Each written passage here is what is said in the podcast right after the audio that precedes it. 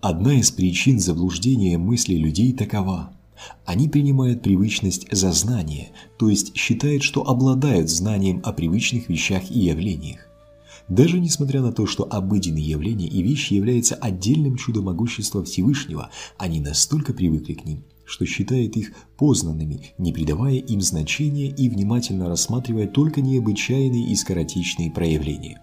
Они похожи на настоящего у моря человека, который видит лишь играющие на его поверхности волны и блеск солнечного света, принося их в качестве доказательства величия Творца и владыки морей, и не обращая внимания на удивительный мир обитателей морской пучины.